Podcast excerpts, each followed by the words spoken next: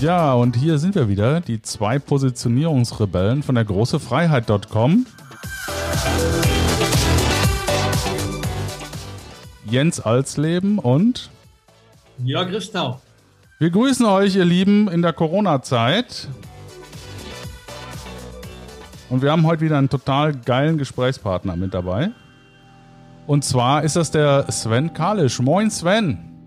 Hallo Jens, hallo Jörg, moin, freut moin. mich, grüßt euch. Schön, dass du da bist. Ähm, du bist etwas äh, südlicher vom, äh, von uns in Frankfurt im Westend. Äh, bei dir scheint auch die Sonne, was wir sehen können bei dem Zoom-Meeting.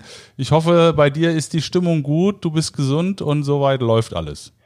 Uns, uns geht's gut im Westend, wie ihr das richtig seht, die Sonne, Sonne scheint ins Wohnzimmer, von daher kann ich mich nicht beklagen und ähm, sowohl ich als auch meine Freundin sind gesund. Äh, Firma funktioniert trotz Corona sehr gut, ähm, von daher alles prima. Wir, wir wollen uns nicht beklagen und werden es auch nicht. Alles super. Ja, cool. Den Sven haben wir bei uns. Äh, der Sven ist äh, Managing Partner äh, bei der Kalisch und Schmidt Mittelstandspartner Beteiligungsgesellschaft ähm, und hat ähnlich wie ich so ein nur die harten kommen in Garten Weg, war bei der KPMG im M&A und hat dann irgendwann gesagt, ähm, ich bin eigentlich kein Berater, sondern ich bin Investor und äh, hat mit seiner äh, Gruppe ähm, jetzt den äh, Mittelstand entdeckt, äh, gerade so ein bisschen IT, da kannst du ein bisschen äh, mehr dazu sagen. Äh, und für uns als Ansprechpartner deswegen so wahnsinnig interessant, weil er äh, ähnlich wie wir der festen Überzeugung ist, dass die beiden Welten wunderbar zusammenpassen. Also das äh, mittelständische Investieren, Private Equity, Venture, Family Offices, wie auch immer, und gleichzeitig der sehr, sehr, sehr starke Fokus auf den Menschen, das schließt sich nicht aus.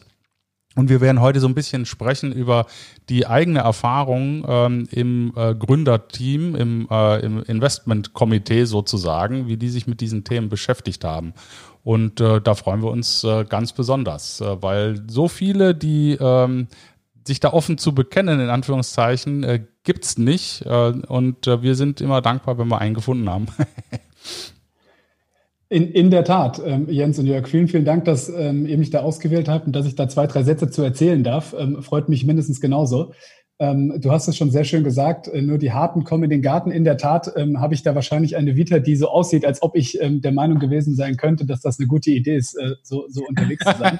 ähm, neben, neben, neben der ähm, sehr, sehr intensiven Beratungs- und Investmentbanking-Zeit kam ich ja auch mal ganz, ganz ursprünglich aus dem Leistungssport und war lange Profifußballer. Also von daher, ich habe hab schon alle Welten kennengelernt, in denen man zumindest glaubt, ähm, von Menschen viel Leistung erwarten zu können und man auch glaubt zu wissen, wie man Leistung aus Menschen herausbekommt. Und ich glaube, gerade deshalb ähm, denke ich wahrscheinlich auch so, wie ich denke, weil ich es eben ähm, in zwei verschiedenen Welten kennenlernen durfte und ich ähm, exakt deshalb davon überzeugt bin, dass es anders funktioniert oder wahrscheinlich anders funktioniert. Und in der Tat, es ist, glaube ich, auch so, wie du sagst, ähm, es gibt nicht viele da draußen, die ähm, das sehr, sehr stark in den Fokus stellen. Ich glaube, es wirkt auch an vielen Stellen für viele noch etwas nach Hokuspokus, wenn man sagt, lass uns doch mal den Mensch in den Mittelpunkt stellen und nicht im Zweifel ähm, den, den EBIT-incentivierten Menschen.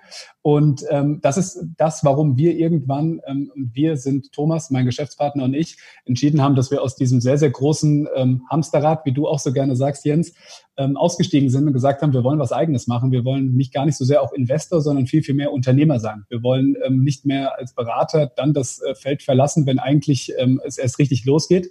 Ähm, wir wollen Verantwortung tragen und wir wollen am Ende des Tages gemeinsam an etwas arbeiten und wir wollen, vor allem gemeinsam wertschöpfend arbeiten. Und da, glaube ich, ähm, haben wir in den letzten Jahren sehr, sehr viel sehen können. Ich selbst komme aus der sehr, sehr starken ähm, Krankenwelt, Insolvenzen, sehr, sehr viel Restrukturierung gesehen, sehr, sehr viel ähm, Themen ähm, mit familiengeführten Unternehmern begleitet, die kurz vor der Insolvenz standen oder schon in der Insolvenz sich befunden haben. Und ich glaube auch dort sehr, sehr viel erkannt zu haben, was falsch gemacht wurde wo ähm, sicherlich zu 90 Prozent der Fälle, die ich gesehen habe, der klassische Top-Down-Ansatz, ich von oben sage, wie das funktionieren muss und wer nicht spurt, der funktioniert nicht. Ähm, und ich, ich halte das für den völlig falschen Ansatz. Und das war einer der Gründe, warum wir irgendwann gesagt haben, wir gehen jetzt hier raus, wir machen was eigenes, auch zu einem sehr frühen Zeitpunkt mit Ende 20, Thomas war Anfang 30, ähm, wir uns dazu entschieden haben, ähm, es einfach anders zu machen. Nicht besser, aber ich glaube anders. Und ähm, wir von Anfang an fest davon überzeugt waren, dass wenn man Mitarbeiter und die Menschen in der Organisation und in der, in der Unternehmung in den Mittelpunkt stellt, die Hierarchien abflacht, ähm, sie sie viel, viel stärker mit in die Entwicklung der Organisation einbezieht und jeder Mitarbeiter versteht, warum er etwas tut und wie er es tun kann und warum es ihn selbst und die Firma weiterbringt, dass das am Ende das EBIT viel, viel stärker beeinflusst als alle potenziellen EBIT-Maßnahmen, die der ein oder andere PE-Investor da draußen noch verfolgt. Also keine Heuschrecke, sondern eine Freuschrecke zum Anfassen. Toll, das, also das, das muss ich glatt schon mitschreiben. Das habe ich auch noch nicht gehört. also ähm, in der Tat, ich glaube, dass ähm, dieses, dieses böse Heuschrecken-Symptom ist sowieso, das hat niemand verdient, also fast niemand. Es gibt bestimmt den einen oder anderen, der es vielleicht verdient hätte, aber ich glaube, das ist 90er Jahre, also ganz so schlimm ist das heute nicht mehr. Ähm, nichtsdestotrotz ähm, habe ich eine sehr, sehr starke Meinung dazu, wie Private Equity funktioniert und wie es vielleicht funktionieren könnte oder sollte. Ich glaube, dass das, was viele Private Equity Investoren und generell unabhängig jetzt, ob sie Private Equity sind oder Family Offices, jeder, der investiert, jeder, der eine Firma ähm, als Unternehmer betreibt und versucht, Mehrwert daraus zu generieren. Ähm, ich glaube, dass die Ansätze dass ich stelle mich an den Seitenrand, ich äh, beobachte mal, ich packe vielleicht das ein oder andere Monitoring- und Controlling-Tool ähm, an das Unternehmen heran und hoffe, dass es mehr wert wird. Die Zeiten sind vorbei. Das hat die letzten zehn Jahre bestimmt gut funktioniert. Äh, spätestens seit die Konjunktur seit 2018 etwas abkühlt und ähm, aller spätestens seit wir jetzt in der Corona-Phase uns befinden, ist das vorbei. Und ähm, ich glaube, wir müssen viel, viel stärker über Fokussierung nachdenken. Wir müssen viel, viel stärker über Industrie-Know-how nachdenken und jetzt habe ich mich dazu entschieden oder wir uns dazu entschieden, sehr, sehr viel im Dienstleistungsumfeld tätig zu sein. Du hast es schon angedeutet. Wir ähm, sind seit Mitte 2019 sogar gänzlich auf den IT-Sektor fokussiert. Vorher waren wir sehr, sehr stark als KSM im Bereich fragmentierte dienstleistungsnahe Themen. Wir haben uns sehr, sehr viel im Gebäudetechnikbereich angeschaut. Wir haben uns sehr viel im Healthcare-Bereich angeschaut, immer mit Dienstleistungsfokus, haben aber eben auch ab dem ersten Tag den IT-Service-Sektor uns sehr, sehr genau angeschaut aus dem Grund, dass in der IT-Service-Welt wir einen Markt haben, der an den richtigen Stellen wächst wie verrückt. Da reden wir von 10, 15, zum Teil 20 Prozent Marktwachstum pro Jahr. Auf der anderen Seite haben wir es mit einem unvorstellbar hohen Fragmentierungsgrad zu tun. 98 Prozent der Unternehmen, so Statista zumindest, sind kleiner als 10 Millionen Euro im Umsatz. Das gibt es nicht an jeder Ecke solche Industrien. Das führt natürlich dazu, dass wir einen super regional verteilten, sehr, sehr kleinteiligen Markt haben. Überall sind vier bis zehn Millionen Euro Umsatz große Unternehmer unterwegs, die um Talente kämpfen, um Talente, die es leider nicht in der Menge gibt, wie sie eigentlich benötigt werden. Und das macht den Markt so spannend. Der Markt verändert sich. Der Markt ist ähm, getrieben durch technologische Veränderungen. Wir ähm, haben, glaube ich, in der IT in den letzten fünf Jahren eine derartige rasante Entwicklung gesehen, die die Anbieter, also die Dienstleister im größten Teil nicht mehr mitgehen können, die aber auch vor allem der Kunde, der es anwenden soll, am Ende des Tages nicht wirklich mitgehen kann. Und aus dem Grund haben wir irgendwann als KSM gesagt, das ist exakt der Markt, auf den wir uns spezialisieren wollen.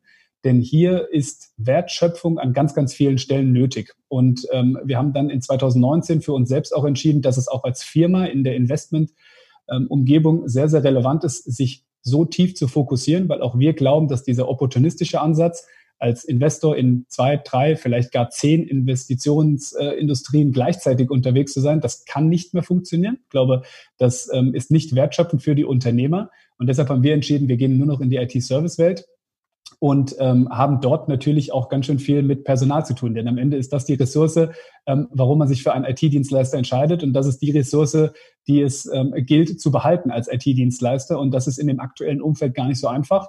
Denn an jeder Ecke werden sie gebraucht und an jeder Ecke können sie auch im Zweifel nochmal 10.000 Euro mehr verdienen. Also heißt es am Ende des Tages als Unternehmer, sich der Herausforderung zu stellen, das Unternehmen so aufzustellen, dass der Mitarbeiter nicht bleibt, weil er hier viel verdient, sondern dass er hier bleibt, weil er A, versteht, wo die Reise hingeht. Und ich glaube, das ist sehr, sehr wichtig in der Welt, ähm, eine strategische Vision zu haben, die man auch mit den Mitarbeitern teilt, die man im Zweifel gar mit den Mitarbeitern gemeinsam erarbeitet. Und ähm, am Ende des Tages muss dem Mitarbeiter dann auch die Rolle in dieser Vision klar sein und in dieser Organisation. Und ich glaube, das ist etwas, wo wir die letzten zwei Jahre sehr, sehr viel Mehrwert stiften konnten. Wir sind sowohl beiratseitig als auch eben investierend in vielen IT-Unternehmen unterwegs und ähm, haben da vor allem auch eine Menge für uns selbst lernen können, denn äh, viele Annahmen, die wir aus der Beratungswelt mitgenommen haben, funktionieren natürlich auf den ersten Schritt erstmal nicht. Ähm, wir haben aber auch ganz viele tolle Erfahrungen gemacht ähm, und ich glaube, da konnten wir vor allem das Thema Kommunikation ganz, ganz oben an unsere Tür schreiben. Denn ähm, immer dort, wo wir sehr, sehr transparent kommuniziert haben, wo wir alle mitgenommen haben und im Prinzip dafür gesorgt haben, dass am Ende des Tages jeder Mitarbeiter weiß, warum gerade etwas passiert. Immer dort haben wir sehr, sehr viel EBIT heben können. Und das ist, glaube ich, etwas, warum es auch so spannend ist, dass wir uns heute hier austauschen. Also EBIT für die da draußen, äh, die jetzt nicht aus unserer Welt kommen, das äh, ist im Prinzip der Vorsteuergewinn, äh, Vorzinslast, ähm, also Earnings before Interest and Taxes. Ja, nicht, genau. dass dann hinterher wieder äh, die Fragen kommen, was war denn das jetzt für ein komisches äh, Modell, was er da vorgestellt hat. Ja, super. Ich würde jetzt ganz noch mal gerne mal in meine Welt eintauchen. Ich merke, ihr seid da so auf einem Level. Ähm, was mich interessiert, ist ganz was anderes, äh, Sven. Ähm, und zwar ähm, hatten wir, als wir uns kennengelernt haben, hast du mir eine, eine, eine Sache erzählt, die ich sehr spannend fand, weil ich bin immer auf der Suche, wenn ich Menschen kennenlerne, ähm, ähm, was ist ihr Warum? Also was ist so die Motivation, was zu tun? Und du hast erzählt, ich, ich hoffe, ich darf das mal kurz erzählen. Sehr gerne. Du hast äh, ein Hallenturnier gehabt, als du noch Fußballer warst. Und ihr habt äh, gut gespielt, ihr habt auch gewonnen, aber euer Trainer war mit dem Ergebnis nicht einverstanden oder war nicht zufrieden. Und er hat euch dann äh, oder dich insbesondere in deinen kurzen Hosen in der Kälte nochmal extra äh, Training machen lassen. Ich weiß gar nicht mehr, ob das Liegestütze waren oder ob das Rennen war oder keine Ahnung. Und da hast du irgendwann äh, oder hast, da ist dir irgendwas passiert bei dir, wo du gesagt hast, stopp, so geht's nicht weiter. Und das würde ich gerne äh, nochmal von dir hören, dass unsere Hörer auch mitbekommen. Und was hat das mit dir gemacht äh, im, im Bezug, jetzt schlage ich mal so den Bogen zu heute. Ja, also wo, ja, wo ist da der Link? Sehr, sehr, sehr gerne. Hast du, hast du schon fast exakt genau richtig wiedergegeben, Jörg, ähm, obwohl das jetzt schon drei Tage her ist, dass wir gesprochen haben. Ähm, ich kann nein, ich bin, komischerweise. ähm, tatsächlich war es so, ich bin als äh, sehr, sehr junger Mensch ähm, schon mit dem Fußball aufgewachsen. Ganze Familie waren Fußballer, auch alle ganz, ganz gute Fußballer, sodass ich eigentlich schon mit fünf, sechs, sieben Jahren nichts anderes als Fußball gespielt habe. Und ja. irgendwann wurde das so gut und so professionell, dass ich dann die Möglichkeit hatte, über sämtliche Auswahlmannschaften bis hin zur Nationalmannschaft und dann auch hier beim ortsansässigen Verein mit dem Adler auf der Brust ähm, bei der Eintracht spielen zu dürfen. Und da gab es dann tatsächlich in einem sehr frühen Stadium ähm, den Moment, wo wir, wie du so schön beschrieben hast, trotz ähm, zumindest ergebnisseitig dem, was erwartet wurde, nämlich dem Gewinnen, ähm, einmal äh, vor der Halle im Schnee äh, in kurzer Hose in, zu Bergsprints genötigt wurden, weil das eben dem Trainer so nicht gepasst hat und er der Meinung war, ein 4-0 reicht nicht, es hätten 10-0 sein müssen. Ähm, und das, da, da begann etwas mit mir, das hast du gut beschrieben. Da begann nämlich äh, mit mir, dass ich den Spaß an der Sache verloren habe. Ähm, etwas, was ich zuvor ähm, immer, immer sehr, sehr hoch gehalten habe und wofür ich geblutet habe und warum ich auch jede Extrameile gegangen bin. Und ich glaube, dieses Thema Extrameile ist auch sicherlich etwas, worüber wir sprechen sollten, weil das ist am Ende das, was Unternehmen dann später oder Menschen generell auch erfolgreich macht, weil sie einfach bereit sind, für gewisse Dinge mehr zu tun als für andere. Und das war so ein Moment, äh, wo ich begonnen habe als 15-Jähriger, muss man, muss man auch sagen. Also ich war da jetzt kein, kein erwachsener, ähm, hoch ausgebildeter und äh, super empathisch schlauer Mensch, sondern ich war einfach ein 15-Jähriger, der mitten in der Pubertät steckte und sagte, was passiert hier gerade? Und ähm, ich glaube, das war ein Moment, wo auch bei mir begonnen hat, äh, der Prozess zu beginnen, das zu hinterfragen, wozu ich das eigentlich gerade tue. Jetzt ist natürlich das Wozu bei einem Fußballer insofern ganz spannend, weil man, wenn man es richtig macht, die Knochen halten, bei mir haben sie nicht gehalten, deswegen ist es nie passiert. Aber wenn die Knochen halten, man irgendwann ganz viel Geld verdient, man ein ganz toller, berühmter Mensch wird und alles ist super. Ist natürlich völliger Blödsinn. Ähm, und das ist mir da sehr, sehr früh bekannt und klar geworden, dass das eigentlich gar nicht so sehr das ist, ähm, was ich mir vom Leben vorstelle, sondern dass ich eigentlich ähm, das mache, weil ich mal Spaß an dem hatte, was wir da tun. Und ich glaube, dieses, dieses Fußballbeispiel lässt sich auch sehr, sehr schön in diese Unternehmerwelt übertragen, weil wir dort wirklich von dem Dorfverein, von dem ich ursprünglich mal kam, ähm, wo man elf Freunde war, wo man gemeinsam für etwas gearbeitet hat und wo man danach ähm, sich eine Bratwurst geteilt hat und äh, darüber gelacht hat, wie man füreinander gekämpft hat. Ähm, von heute auf morgen bin ich da in eine Welt gekommen, in der der Mann, der vor einem auf der Position gelaufen ist, es auch einem gewünscht hätte, dass man sich hinter ihm verletzt, damit er beim nächsten Mal auf jeden Fall wieder Stammspieler ist. Also ähm, sehr, sehr stark in diese super wettbewerbsabhängige Umgebung, in diese keiner gönnt sich etwas Umgebung und in eine Umgebung, die aus meiner Sicht deshalb auch nicht das volle Potenzial aller einzelnen Spieler und einzelnen Personen abruft. Also ich bin fest davon überzeugt, dass ähm, so, das ist jetzt eine, eine steile These, ich bin mittlerweile seit über zehn Jahren aus dem Business draußen, aber dass so wie heute junge Menschen zum Profifußballer ausgebildet werden, wir super viele Talente verlieren, weil die Jungs den Spaß am Sport verlieren und da eigentlich nur noch Maschinen gezüchtet werden. Und das ist etwas, das hat mich geprägt. Ähm, ich habe da trotzdem noch lange, solange mein Körper mitgemacht hat, das Ganze mitgemacht, weil man irgendwie auch sicherlich immer so ein bisschen von sich selbst den Anspruch hat, man gibt nicht auf, man macht weiter, man hat sich das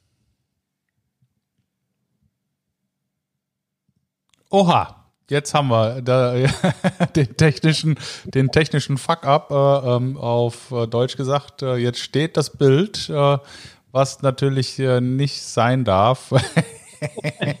Aber in, in Zeiten von äh, Corona kann das mit Sicherheit jeder verstehen. jeder von uns, der so durch diese Zoom-Meetings durchgegangen ist. Ähm, und äh, deswegen, äh, ja, Jörg, jetzt sind wir zwei gefragt, äh, bis äh, der Sven sich wieder, bis der Sven sich wieder einschaltet. Also was wir auf jeden Fall festgestellt haben, ist, dass wir zwei hier wie die Wackeldackel die ganze Zeit genickt haben, während der, während der, Jörg, äh, während der Sven ausgeführt hat, äh, wie er zu seinem Warum kam. Und ähm, ja, jetzt ist er auch ganz rausgefallen. Ich hoffe, dass er sich jetzt gleich äh, wieder einwählen wird. Äh, denke ich auch. Ja, ja, genau, genau. Und das finde ich immer so interessant, diese Geschichten, die äh, gerade in dem Warum-Prozess ist das immer, immer äh, so, äh, genau so funktioniert es dann auch. Viele können sich gar nicht vorstellen, wie so ein Warum-Prozess funktioniert, aber ich lasse die Menschen einfach erzählen und, und bleib dann irgendwo hängen. Und darum kann ich mir das auch so genau, er hat sich ja gewundert, dass ich mir das so en Detail noch merken ja, konnte. Ja. Und äh, weil da kriege ich eine Gänsehaut, da merke ich plötzlich, da ist bei ihm mal was passiert. Ja. Und das hat äh, sein Leben beeinflusst ja. und das beeinflusst ihn heute noch. Und äh, das ist so der, der, der Prozess, der angefangen hat zu der Zeit als 15-Jähriger, warum er das heute tut, was er tut. Ja. Ne? Also dieses, äh, äh, diese sachliche Ebene, was er vorhin alles erzählt hat, das ist nur ein ganz kleiner Teil der Wahrheit. Der, mhm. der eigentliche, die Motivation und der, die Antriebsfeder, die steckt ganz woanders, die steckt ganz tief unter der Wasseroberfläche. Und das konnte man eben sehr geil hören. Schade, dass, es, dass er jetzt weg ist. Ich habe ich es aber wieder geschafft, mich zurückzuwählen. Entschuldigung bitte. Co Corona-bedingt ist das hier in Frankfurt mit dem Internet gar nicht so einfach. Ich bin jetzt mal übers Handy äh, in die Leitung gesprungen. Die sollte besser halten, die Leitung, hoffe ich. Deswegen seht ihr mich jetzt auch nicht mehr. Ähm, okay. jetzt, jetzt müsst ihr mir mal netterweise sagen, ähm, wie, wie lange habt ihr mich denn noch gehört? Ähm, ja, also wir haben dich so lange gehört, bis du, bis du angefangen hast zu erzählen, dass das, was dir damals passiert ist, dass man das wunderbar in das Heute ziehen kann, in dem, wie du arbeitest. Und zwar hast du erzählt von Spaß. Und das fand ich nochmal ganz wichtig. Du hast erzählt, dass die im Fußball äh, ähm, äh, Talente verlieren, weil sie, weil sie versuchen, irgendwelche Maschinen ranzuzüchten. Und da kam wir zu dem Thema Spaß. Und da wäre auch meine nächste Frage hingegangen. Ähm, und zwar in Richtung, äh, weil, weil viele verpönen das ja auch so dieses Thema Spaß oder früher haben wir auch gelernt, wenn ich Schularbeiten gemacht habe, auch meine Eltern waren so und ich habe irgendwie gelacht, dann haben die zu mir runtergerufen. Ich habe früher im, im, Zimmer im Keller gehabt, weil ich meine Ruhe haben wollte. Da haben die runtergerufen, ich denke, du machst Schularbeiten. Also das heißt Spaß und, und genau. Leistung hat sich komplett außen ähm, ähm, ähm, widersprochen und da waren wir gerade hängen geblieben. Ah, verstanden. Ähm, absolut. Also ich, ich hatte noch, während ich dachte, ich wäre noch im Gespräch ausgeführt, dass dieses Thema, wie, wie wird miteinander umgegangen und ähm, wie arbeitet man eigentlich als Team? Und am Ende ist es ja vollkommen irrelevant, ob ich ein Fußballteam habe, eine, eine Unternehmung, eine Gruppe von Freunden, die irgendwas gemeinsam vorhat oder ich was auch immer tue. Am Ende bin ich immer irgendeine Gruppe, die gemeinsam versucht, ein, ein Ziel zu erreichen. Und da bin ich fest davon überzeugt, dass dass so, wie wir es früher gedacht haben oder wie es die meisten früher gedacht haben und auch so, wie du das jetzt netterweise beschreibst von, von deiner Großmutter, ähm, so funktioniert das nicht. Also bin ich fest von überzeugt. Ich habe es dann in der, in der großen M&A-Welt kennenlernen dürfen, habe mich da sehr viel an das erinnert, äh, was ich ähm, in, der, in der Historie schon im Fußball lernen durfte, nämlich, ähm, dass plötzlich wieder eine Gruppe Menschen eigentlich das Gleiche machen soll, aber gegeneinander und nicht miteinander arbeitet und ähm, eigentlich eine Gruppe Menschen zusammen deutlich stärker sein könnte, als es jeder Einzelne ist und das am Ende gar nicht gut funktioniert. Und ähm, das war dann auch irgendwann der Trigger für mich, wo ich gesagt habe, macht ihr alle mal, ich mache es jetzt mal anders. Und ähm, das, was du gerade beschreibst mit dem Spaß, ähm, klar, irgendwie ist zum Beispiel auch die Schulaufgabe, die du beschreibst, wird damit wird eigentlich damit verbunden, dass man sagt, du darfst da eigentlich keinen Spaß haben. Aber warum denn? Ist doch totaler Blödsinn. Also ähm, kann sich ja jeder mal selbst hinterfragen, bei welchen Tätigkeiten er welche Emotionen spürt und wie und bei welcher Tätigkeit er am besten ist. Ich würde jetzt mal mich weit aus dem Fenster lehnen und behaupten, bei den Dingen, bei denen ich Spaß habe, bin ich tendenziell überdurchschnittlich gut. Und bei den Dingen, bei denen ich keinen Spaß habe, kann ich gar nicht überdurchschnittlich gut sein. Ähm, und am Ende ist es ja auch immer nur eine Frage, ähm, was mein Körper oder mein Geist oder das, was ich als Person darstelle, überhaupt dazu in der Lage ist. Und ich bin mir sicher, wenn ich Spaß dabei habe, hole ich mehr Prozente raus, als wenn ich es nicht habe. Also da bin ich gänzlich bei dir, Jörg. Das, das ist auch eine Ja, und früher war es ja auch so, wenn du so, so diese, wir haben ja gerade diesen, diesen ganz starken Generationswechsel auch, weil die Generation äh, äh, Y kommt ganz stark auf den, auf den Markt. Und wenn du so vergleichst, was die für Werte haben, die Generation früher, die Babyboomer, die Generation X, äh, die danach kam und, und dann auch noch weitere, die haben als, als äh, und das ist für mich auch die Krawatte, äh, äh, dieses, dieses Thema Pflichterfüllung gehabt. Du, du, du bist nur dann gut, wenn du deine Pflicht erfüllst. Und mein Vater, der äh, hatte ein, ein, ein, auch, muss man sagen, ein sehr erfolgreiches äh, Business im Versicherungs- und Immobilienfinanzierungsbereich. Aber er hatte nie Spaß dabei. Aber er hat es in einer Zeit selbstständig gemacht, wo einfach eine mega Nachfrage war. Der brauchte nicht verkaufen, der musste nur verteilen. Und er musste seine Pflicht erfüllen und dann war er erfolgreich. Und heutzutage haben wir ja alles im Überfluss. Das heißt also, ich behaupte, wenn du richtig Spaß hast, eine Pommesbude zu machen und äh, dann auch noch äh, irgendwo einen guten Standort findest, wirst du damit auch erfolgreich sein. Weil der Punkt ist nicht mehr, dass wir in irgendeinen Mangel irgendwo haben, sondern wir haben eher das, der, der, den Punkt, dass wir Menschen uns begegnen in irgendeiner Form. Und das ist eigentlich egal, was für ein Business es ist. Wenn ich merke, der andere auf der anderen Seite hat Spaß daran, was er tut, dann bin ich eher geneigt, ihm auch mein Geld zu geben. Und das ist dann jetzt mal auf der Kundenebene nochmal relevant. Und manchmal wundere ich mich, dass dieses einfache Verhältnis viele Unternehmer und Führungskräfte nicht verstehen wollen oder nicht verstehen können, weil sie anders sozialisiert sind. Also gerade Ältere.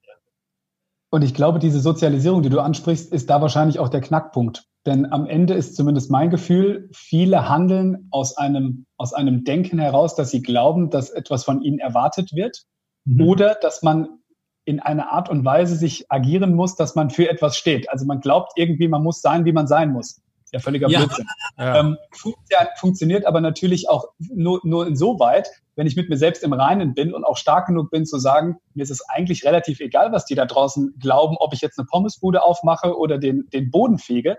Wenn es mir Spaß macht und ich dabei eine Leidenschaft empfinde, dann mache ich das, weil ich tue das nicht für die anderen, sondern ich tue das für mich. Und am Ende, so abgedroschen wie es klingt, haben wir eben auch nur alle eine gewisse Zeit hier auf der Erde und dann sollten wir die auch bitte sinnvoll nutzen und nicht für etwas, von dem wir ausgehen, dass die anderen es von uns erwarten. Und ich glaube, das ist so ein bisschen ja. die, die Mischung aus, was erwarten Menschen von mir, wie gehe ich damit um, wie sehr stehe ich mit mir selbst im Reinen? Und dann führt es natürlich am Ende auch dazu, wenn ich es schaffe, ähm, und Jens, ich erinnere mich an eine unserer ersten Gespräche, wo du sagtest, irgendwann ähm, bin ich einfach aus dem Hamsterrad ausgestiegen ähm, und habe es einfach gemacht ähm, das ist für viele dann ziemlich befreiend. Und dann merken ja. die meisten erstmal, dass sie eigentlich was ganz anderes äh, ihr Leben lang hätten gerne vielleicht machen wollen oder zumindest jetzt zu dem Zeitpunkt in jedem Fall was anderes machen wollen. Ja, jetzt hast du, hast du wunderbar unser Logo auch erklärt, ne? Denn äh, nur durch den Positionierungsrebellen kommst du zur großen Freiheit. Ne? Du musst dich einfach äh, auch äh, auf dich selber, wie du es ja schön gesagt hast, besinnen, äh, dir selber vertrauen und dann auch, äh, wenn du feststellst, dass du eigentlich gar nicht in das Hamsterrad reinpasst, in dem du schon seit Jahren läufst, dich auch trauen,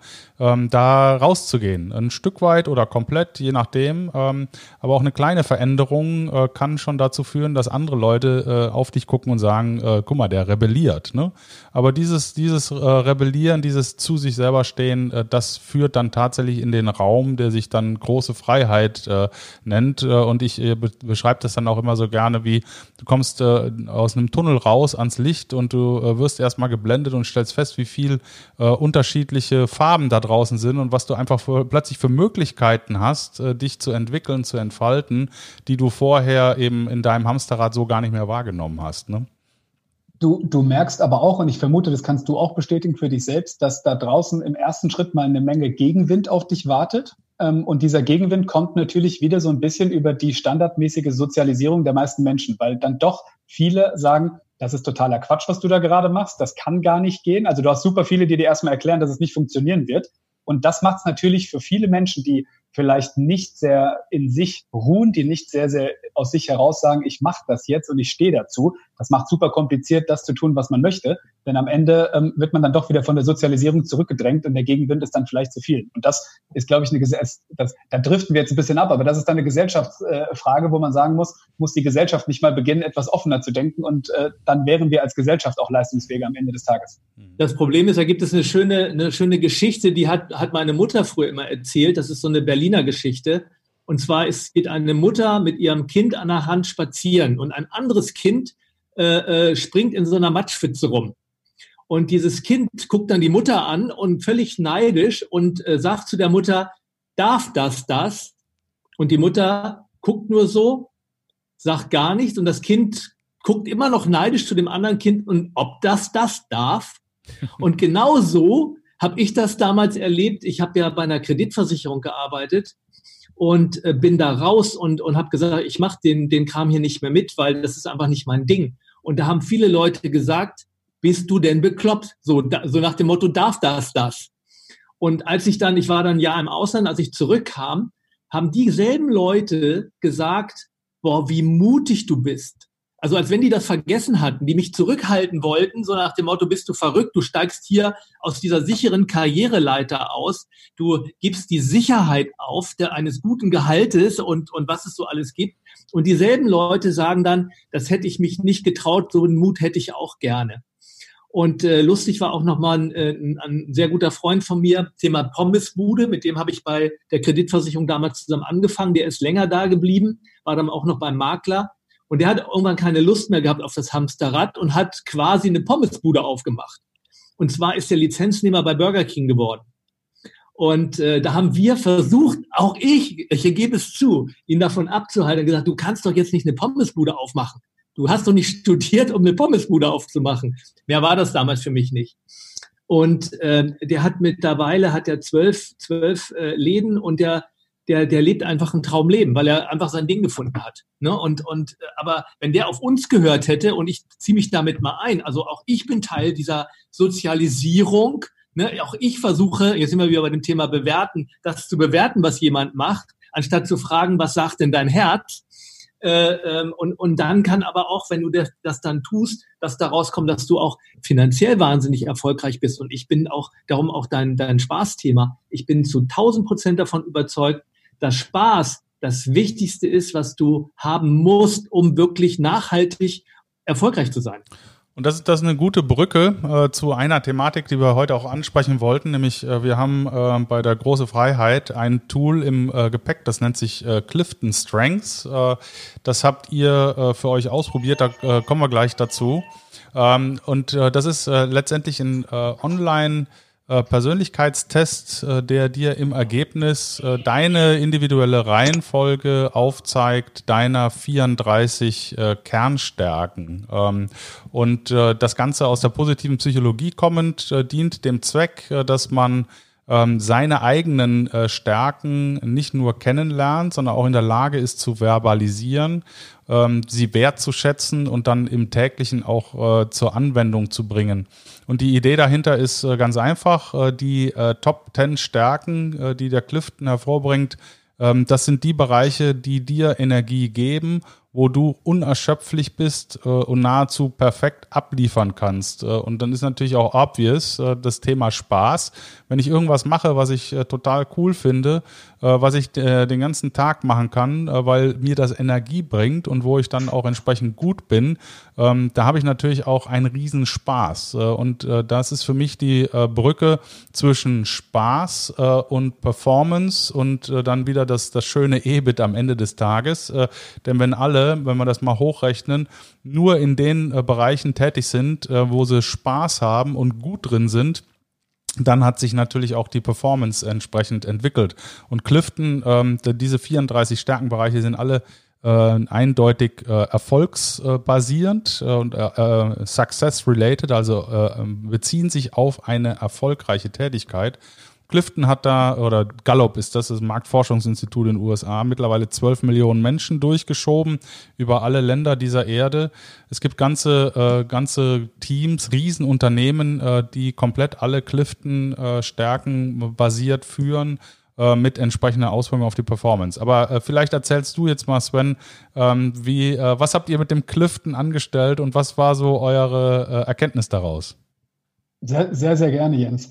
Ähm, ich muss dazu sagen, ohne, ohne jetzt Werbung für dich machen zu wollen, dass ich hier auf den Clifton nicht gekommen wäre, wenn du ihn mir nicht vorgestellt hättest. Ähm, und wir haben natürlich ähm, zu Beginn auch erstmal uns das ganze Thema entsprechend im Internet angeschaut und überlegt, hilft uns das jetzt bei KSM weiter? Am Ende des Tages sind wir aber ähnlich, wie wir auch in den Unternehmen agieren, immer daran interessiert, auch im Partnerkreis, also in unserer Führungsgruppe, selbst uns intensiv weiterzuentwickeln und uns vor allem miteinander zu beschäftigen. Und dann war es relativ ähm, offensichtlich, dass es Sinn machen wird, das zu tun. Und ähm, wir haben den Clifton-Test tatsächlich in ein quartalsweises Coaching mit eingebaut, was wir sowieso bei uns intern machen. Ähm, wir haben eingeführt, dass wir einmal im Quartal uns in unserer Dreier-Partnerrunde sehr, sehr ehrlich die Meinung sagen. Das klingt jetzt erstmal total einfach, ähm, soll aber bedeuten, dass wir uns einmal ähm, am Ende des Quartals vier Stunden Zeit nehmen und uns zum einen sehr, sehr offen die Meinung sagen im Sinne, was läuft in der Firma gut, was Qualität angeht, was Abläufe angeht, was Rollen angeht und so weiter. Und ähm, dann auch, und das ist natürlich die etwas herausfordernde Situation, was die jeweilige Person gut macht und was die jeweilige Person vielleicht noch besser machen könnte. Also so ein bisschen Stärken, Schwächen. Auch ich weiß, Jörg, du magst den Begriff Schwäche nicht so gerne. Wir haben ihn jetzt mal so genannt. Und ähm, da hat das natürlich mega gut reingepasst, dieser Clifton-Test. Und ähm, als du mir davon erzählt hast, stand dieses quartalsweise Meeting eine Woche später an, sodass wir den alle vorher noch schön gemacht haben. Und ähm, das Spannende an dem Test ist sicherlich, dass ich für mich selbst den Test gemacht habe und ähm, auch mit meiner, mit meiner Freundin, die auch einen psychologischen Background hat, gemeinsam draufgeschaut habe und gesagt habe, wow, das Ding trifft mal so dermaßen den Nagel auf den Kopf. Das hätte ich jetzt nicht erwartet anhand von diesen 177 Fragen, die ich hier gerade priorisiert habe. Ähm, und die Art und Weise, wie einem die Stärken A präsentiert werden und dann B auch, wie man im, im negativen Sinne auch mit der Stärke aufpassen muss, umzugehen, dass man da eben nicht Leute übervorteilt und so weiter und so fort. Unvorstellbar spannend, der Test schon für sich. Und ähm, wir haben das dann in der Partnerrunde gemacht. Jeder hat diesen Test vor diesem quartalsweisen Meeting durchgeführt. Und am Ende haben wir diesen Test einfach mit einfließen lassen in unsere Diskussion. Und ähm, eine Grundregel in unseren Diskussionen in diesen Quartalsweisen ist, dass wir nicht kommentieren und nicht bewerten. Wir hatten das vorhin auch schon mal diskutiert, Jörg. Ähm, das Thema ähm, Bewertung bringt in Diskussionen aus unserer Sicht ein riesiges Risiko, weil am Ende des Tages sich jemand öffnet, jemand seine Meinung zu entweder einem sachlichen Thema oder eben einem vielleicht auch emotional geladenen Thema ähm, anbringt. Und das am Ende des Tages nur dazu führt, wenn jetzt jeder seine Emotionen mit einbringen darf und dann alle kommentieren, dass das am Ende eine riesengroße Schlammschlacht wird. Und wir deshalb unser quartalsweises Meeting so aufgebaut haben, dass das Ganze kommentarlos stattfindet. Das heißt, jeder gibt eigentlich nur einen Download ähm, wir schreiben schön Protokoll währenddessen und eine Woche später, ähm, das findet jetzt diese Woche bei uns statt, ähm, wird das Ganze dann eben ganz nüchtern analysiert. Und witzigerweise, ich habe äh, gestern spät Abend diese Analyse gemacht und habe das Protokoll über den Clifton-Test gelegt. Das ist ziemlich deckungsgleich. Also die Stärken, die wir uns gegenseitig zugesprochen haben, treffen exakt auf das, was der Clifton-Test sagt. Und ähm, auch die Verbesserungspotenziale sind sehr, sehr nah an den Themen, wo der Clifton-Test rechts und links sagt, mit dieser Stärke musst du in folgenden Situationen aufpassen, denn es könnte in die andere Richtung überschwappen. Und ähm, ich habe danach ähm, total euphorisch in meinem Netzwerk erstmal einigen den, den, den warmen Hinweis gegeben, macht diesen Test. Ähm, denn es ist super wichtig zu wissen, was sind die Stärken des anderen. Es ist auch super wichtig, diese Stärken dann in Rollen zu gießen. Und das ist das, was wir jetzt auch intern bei uns machen werden. Die Rollen passen größtenteils tatsächlich auch schon zu den Stärken ähm, weil wir uns schon immer sehr mit uns selbst beschäftigen. Aber ähm, wir werden das jetzt nochmal stärker machen und ich bin fest davon überzeugt, auch in den Unternehmen, in denen wir tätig sind, in der IT-Branche, ist das unvorstellbar werterhöhend, wenn man diesen Test mit mindestens mal der Führungsreihe, vielleicht auch mit noch mehr macht. Denn ähm, am Ende des Tages wird es ja dann spannend, wenn ich in einem Meeting mit vier Leuten sitze. Es geht um die Rollenverteilung, wer bei einem neuen Projekt welche Aufgabe übernimmt. Und ähm, Jens, du hast es mal so schön gesagt, auf einmal wird aus Frank, dem Excel-Trottel, der es nicht kann, ähm, der total tolle Kommunizierer, der Vertrieb kann. Ja, dann lass ihn doch aus dem Keller rausholen. Er muss keine Excel-Modelle mehr bauen. Lass ihn auf die Straße. Und ähm, ich bin davon überzeugt, sicherlich ist in einem Organismus wie dem Unternehmen an sich nicht nur schöne Flecken und nicht jeder kann seine Stärken ausspielen, aber wir können in jedem Fall, wenn wir wissen, was die Stärken von jedem sind, viel, viel stärker darauf eingehen und das führt im zweiten Schritt, und davon bin ich auch fest überzeugt, dazu, dass die Leute sich wohler fühlen, die Leute länger dabei bleiben und die Leute viel, viel leistungsstärker werden. Ähm, ich kann das bei mir selbst beurteilen. Alle Punkte, die bei mir im, im Clifton-Test äh, entsprechend in den Top 5, ähm, die ja dann nochmal sehr hervorgehoben sind, ähm, genannt werden, sind Dinge, die ich zu meiner Beratungszeit und auch in den Jahren zuvor nicht in der Gänze ausleben konnte und die ich jetzt als Selbstständiger ausleben kann, weil ich mache, was ich möchte. Und das ist am Ende das, warum ich auch heute hier sitze und irgendwie mit einer ziemlichen inneren Ruhe ähm, euch, euch erzählen kann, wie es mir geht und was ich tue. Ähm, und ich glaube, das ist der Trick, wie man auch besser wird. Also ich halte das für eine total spannende äh, Möglichkeit, auch Unternehmen nochmal analytischer zu betrachten. Es hilft vor allen Dingen diese, also ich, ich sage nochmal, äh, oder ich fange nochmal anders an, ähm, du hast es Test genannt und Test klingt immer wie in der Schule. Und äh, letztendlich äh, nenne ich das deswegen immer äh, Standortbestimmung. Ne? Das ist kein Test, weil beim Test gibt es immer gut oder schlecht. Und bei, bei, bei Typologien generell gibt es immer nur ein, so ist es. Eine, also ich stehe jetzt hier und ich weiß, ich kann nicht so gut Excel-Tabellen, aber dann, dafür kann ich mega gut kommunizieren. Und, ähm, und der nächste Punkt ist, wenn du, wenn du dann, äh, also ich glaube auch, dass, äh, dass viele Menschen schon eine gute Intuition zu sich selber auch haben, Stärken und Schwächen, aber dies, aber der so eine, so eine Typologie äh, äh, gibt nochmal eine gewisse Sicherheit, äh, weil es mit Zahlen, äh, Zahlen irgendwo belegt ist. Und ähm, sonst hat man so das Gefühl, ja, das könnte sein oder jeder weiß ja, wenn er eine Entscheidung treffen soll, ja, ist das das Richtige für mich? Ne, egal, ob welche Entscheidung es ist, ob es eine grundsätzliche Jobentscheidung ist oder Rollenentscheidung, finde ich auch nochmal ganz spannend. Du kannst dich einfach da nochmal auf etwas berufen, wo du vorher ein Ge Gefühl hattest, weil du noch andere Parameter hast und kannst sagen, ja, das passt jetzt. Ne? Und, äh, und ähm, was ich für, für die Teamzusammenarbeit nochmal mega wichtig finde, ist, dass diese Typologien ähm, auch die Toleranz schärfen für der eine kann nicht so gut Excel und der andere kann da besser, besser äh, kommunizieren. Dadurch hast du die, die, die Zusammenhalt im Team, das wächst einfach, weil jeder wie in der Familie seinen Platz findet. Und das ist so das Tolle an, an diesen Typologien. Da, da habe ich eine tolle Anekdote gehört. Das, das war dann so das Ultimative, was ich mir vorstellen konnte, was man mit den Testergebnissen machen kann. Ähm, mein Schwiegervater in Spee ist äh, Professor im Bereich interkulturellem Design und ist natürlich auch sehr, sehr stark in dem Bereich unterwegs, wie funktionieren Teams zusammen. Und der hat ein mhm. Gespräch tatsächlich mit einem äh, Geschäftspartner geführt zu genau diesem Thema Clifton-Analyse. Ich nenne es jetzt nicht Test. Gut, dass du mich korrigiert hast, Jörg. Und ähm, der hat erzählt, also der Geschäftspartner hat erzählt, dass er mit einem Unternehmen arbeitet und dieses Unternehmen so weit geht, dass es bei Meetings die Mitarbeiter auf ihren auf ihrer Brust ein Schild tragen, ein ja. kleines, also wie eine Art Namensschild, wo genau. die Stärken draufstehen. Ja. Und ähm, das, das, was du gerade sagtest, das ist natürlich dann sozusagen die ultimative Endstufe dessen, nämlich so geschärft zu sein, was der Gegenüber von einem Sitzende oder der mit einem gerade an einem Projekt Arbeitende für Stärken hat ähm, und wie kann ich mit dem A umgehen und B, wie kann ich den vor allem sinnvoll einsetzen? Und das ist ja aus meiner Sicht eine total, also es ist, man kann da sicherlich drüber streiten, ob das nicht vielleicht schon einen Schritt zu weit geht, etwas auf die Brust zu schreiben, weil das ein bisschen zu plakativ wird. Aber es hilft unglaublich, glaube ich, in so einer Teamzusammensetzung zu wissen, wer kann was und damit einhergehend ja auch, wer hat woran Spaß. Und ähm, ich glaube, das führt dazu, Jens, du hast mir da mal am Telefon was zugerufen, dass das ja auch zahlenseitig extrem belegbar ist. Ja. Ähm, Unternehmen, die sich dessen, dessen bewusst sind, die werden sicher besser performen. Also äh, zum Thema IT nur ganz kurz. Ich hatte das äh, schon mal erwähnt. Äh, es gibt äh, tatsächlich Firmen mit mehreren tausend Mitarbeitern, die alle äh, Clifton ähm, Stärke Profile ähm, für sich ähm, ausgewertet haben und die danach geführt werden. Und äh, wenn man jetzt zum Beispiel mal das Thema Zielvereinbarung sich vor Augen hält, und ich habe natürlich Unternehmensziele, ich habe eine Strategie, ihr als Private Equity Unternehmen, ihr habt äh, auch äh, ein zeitliches äh, Fenster, was ihr irgendwo einhalten wollt. Und ihr brecht dann das runter äh, in äh, die jeweiligen Stärkenprofile äh, eurer ähm, Leute, die äh, maßgeblich dafür verantwortlich sind, die Strategie zu erfüllen, dann ist natürlich der Buy-in auch ein entsprechend äh, höherer, logisch. Und natürlich ist äh, das Thema Zielvereinbarung äh, nicht so eine Diskussion, weil es ja meine Stärkenfelder entsprechend betrifft nochmal, in denen ich mich nicht erschöpfe, in denen ich nahezu perfekt leiste. Also kann ich natürlich dieses Ziel mit dir vereinbaren in dem besten Wissen und Gewissen, ähm, dass ich meine volle Power da auch entsprechend ausleben kann. Und zu den Zahlen für die Hörer da draußen, ähm, also es geht ja hier alles um Mitarbeiterbindung. Das ist ja das, das Thema der Zukunft, äh, die richtigen Mitarbeiter zu finden und zu halten und so an das Unternehmen zu binden, dass die wirklich äh, aus wahrer Freude jeden Morgen zur Arbeit kommen. Und Clifton äh, äh, Strengths geführte Teams, nur mal als Beispiel, haben eine bis zu sechsmal sechsmal höhere Mitarbeiterbindung als äh, durchschnittliche Unternehmen und äh, eine um bis zu 65 Prozent niedrigere Fluktuation.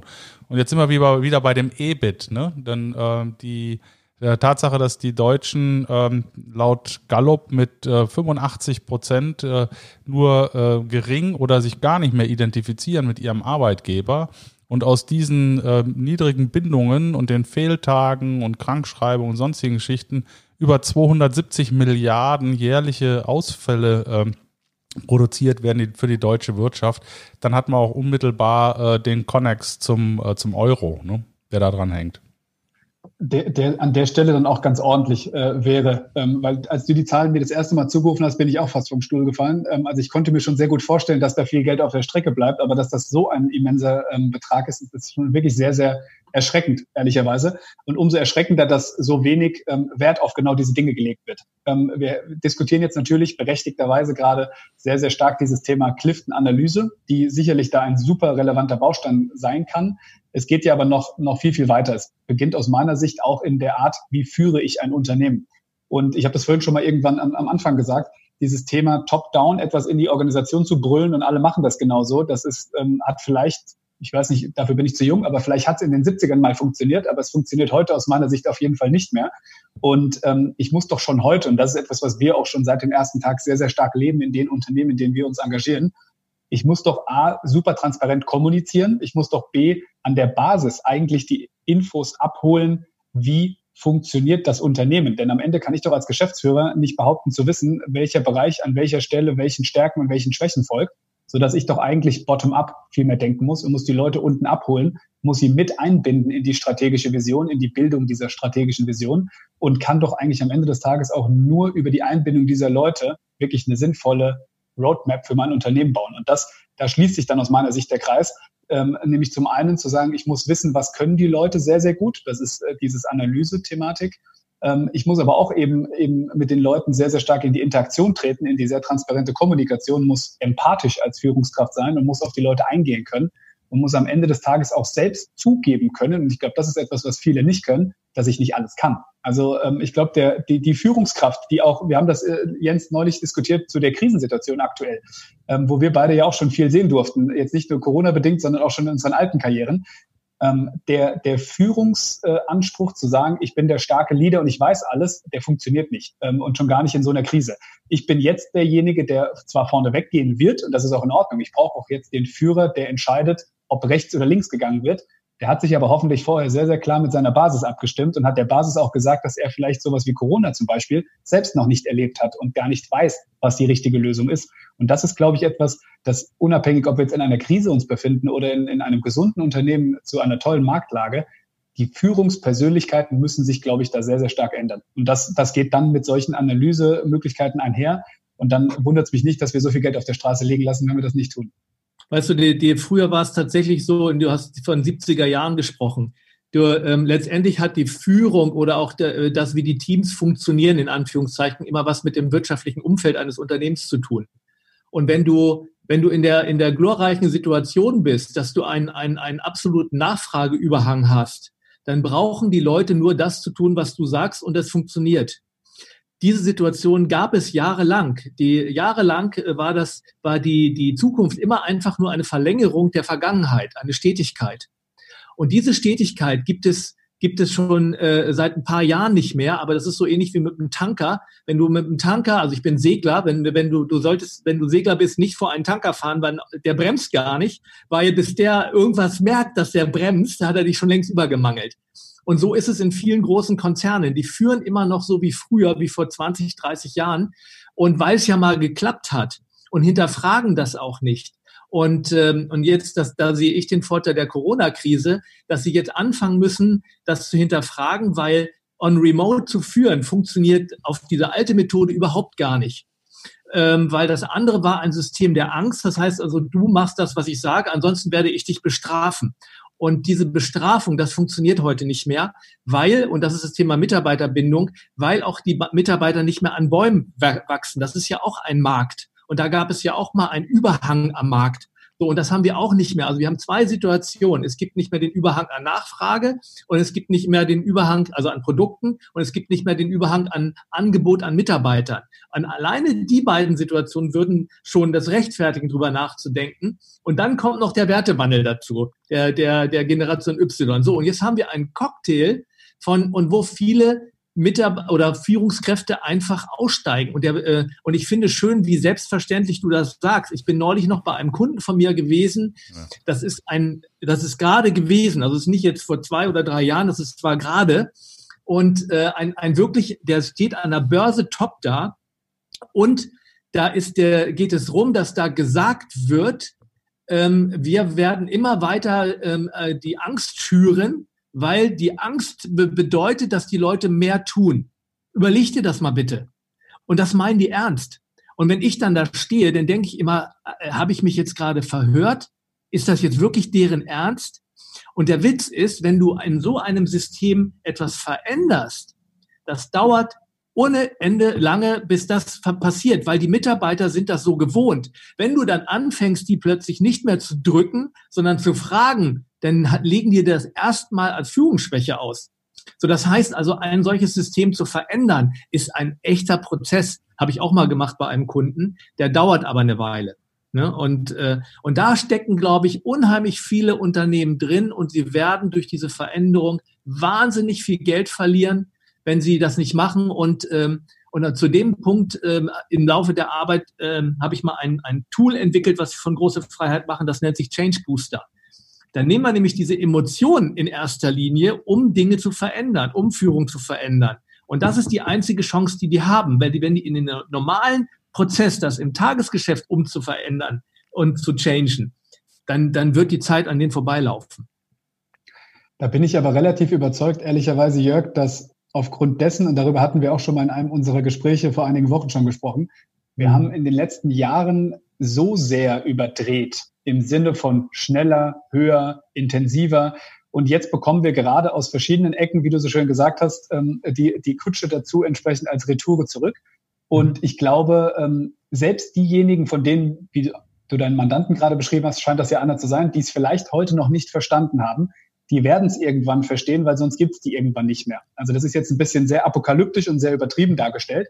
Aber es ist aus meiner Sicht so, dass sich gerade so viel ändern muss. Und da ist sicherlich Corona ein ganz, ganz schrecklicher Umstand, der uns dazu bringen wird, dass wir ganz, ganz viel neu denken müssen. Einfach, weil es viele Sachen nicht mehr geben wird, weil viele Industrien im Zweifel halb wegbrechen, weil wir vor einem riesigen Berg von Problemen stehen werden, wenn es denn dann irgendwann mal wieder losgehen darf. Und ich bin fest davon überzeugt, dass der Mensch immer erst dann anfängt umzudenken, wenn er gezwungen wird. Also es gibt sicherlich die Vorzeigeunternehmen, ja. die dich anrufen oder euch anrufen und sagen, Jens, Jörg, wir brauchen Hilfe. Wir sehen, dass wir es anders machen müssen. Das sind die Vorzeigekunden. Davon gibt es aber nicht viele da draußen. Mhm. Ich habe eher die kennengelernt in meiner Karriere, die so lange warten, bis sie dann eben mit einem Insolvenzverwalter zusammen durchs Unternehmen laufen müssen und sagen, hoppla, irgendwas haben wir falsch gemacht in den letzten 20 Jahren. Ähm, und das wird sich aber jetzt sehr beschleunigen. Also ich bin mit vielen Change Management ähm, Mitarbeitern und Geschäftsführern im Austausch und ich bin fest davon überzeugt, dass die Corona-Krise so schrecklich, wie sie für uns alle ist, gesundheitlich und wirtschaftlich, sie wird aber auch Change bedeuten. Und im Sinne digital, im Sinne, wie wir zusammenarbeiten, im Sinne, wie wir über Dinge nachdenken, auch im Sinne äh, Wertschöpfungsketten. Warum ähm, konnten wir die ersten Wochen nicht reagieren? Ja, weil alles in Buxtehude irgendwo hinter China hergestellt wird. Das darf nicht sein für ein Land wie Deutschland. Und das sind, glaube ich, Dinge, da haben wir das, das, was ich eben meinte mit, da haben wir es ein bisschen überzogen die letzten Jahre und haben es ein bisschen überdreht in Sachen Effizienz. Und da werden wir, glaube ich, auch über Nachhaltigkeit und ähm, dann auch über richtige Nachhaltigkeit nochmal nachdenken müssen. Und in diesem Zuge bin ich überzeugt, wird sehr, sehr viel von dem, was wir hier heute diskutieren, ein, Einhalt bekommen. Denn sonst wird es, aus meiner Sicht, wird es sehr, sehr viele dieser Firmen einfach nicht mehr geben. Also das ist, ja, äh, finde ich, äh, finde ich äh, mit Blick auf die Zeit, wir haben jetzt äh, schon fast Minute 50 erreicht, äh, finde ich, äh, ist ein hervorragendes Schlusswort. Ähm, ich denke, dass ähm, die da Leute da draußen auch einfach wissen müssen, es gibt wie Jörg und mich Leute, die können den Weg äh, hin zu einem äh, echten Warum auch aufzeigen, die können begleiten, weil wir das äh, auch äh, absolut authentisch leben können und wir selber diesen Weg für uns gegangen sind und wir eben wissen, ähm, wie es sich anfühlt, dann in der großen Freiheit äh, angekommen zu sein, äh, auch unternehmerisch, äh, nämlich mit einem äh, ganz anderen Selbstverständnis äh, mit meiner Umwelt ähm, in den Dialog zu gehen. Ähm, ich darf nur sagen, herzlichen Dank. Äh, du warst ein wunderbarer Testimonial, also Private Equity äh, und, ähm, Oder wie sage ich immer so schön, was äh, die Heuschrecke für Private Equity ist das Räucherstäbchen fürs Coaching. Wir haben heute eine gute äh, Brücke geschlagen. Ähm, das, was wir hier besprochen haben, ist alles harter EBIT äh, und jeder, der da draußen Interesse hat, seine Performance zu steigern, ähm, kann gerne nachdem er unseren Podcast gehört hat, einen von uns oder uns alle drei gleichzeitig anschreiben. Ihr könnt den Podcast kommentieren, ihr könnt ihn äh, teilen, ihr könnt ihn natürlich liken äh, und jedem davon erzählen. Und äh, wir werden dann in den Show Notes auch nochmal ein paar Links äh, ähm, reinstellen, wo ihr auf die Webseiten kommt äh, von, äh, von Sven und seiner Firma und auf unsere LinkedIn-Profile. Wenn es Fragen dazu gibt, äh, zu dem Clifton Strengths, äh, zu der unternehmerischen Sicht äh, von Sven und so weiter, einfach auf uns zukommen. Und damit würde ich sagen, äh, beenden wir das Ganze hier mit unserem kleinen Song. Ich wünsche euch was, bleibt gesund, ihr Lieben, und vielen Dank.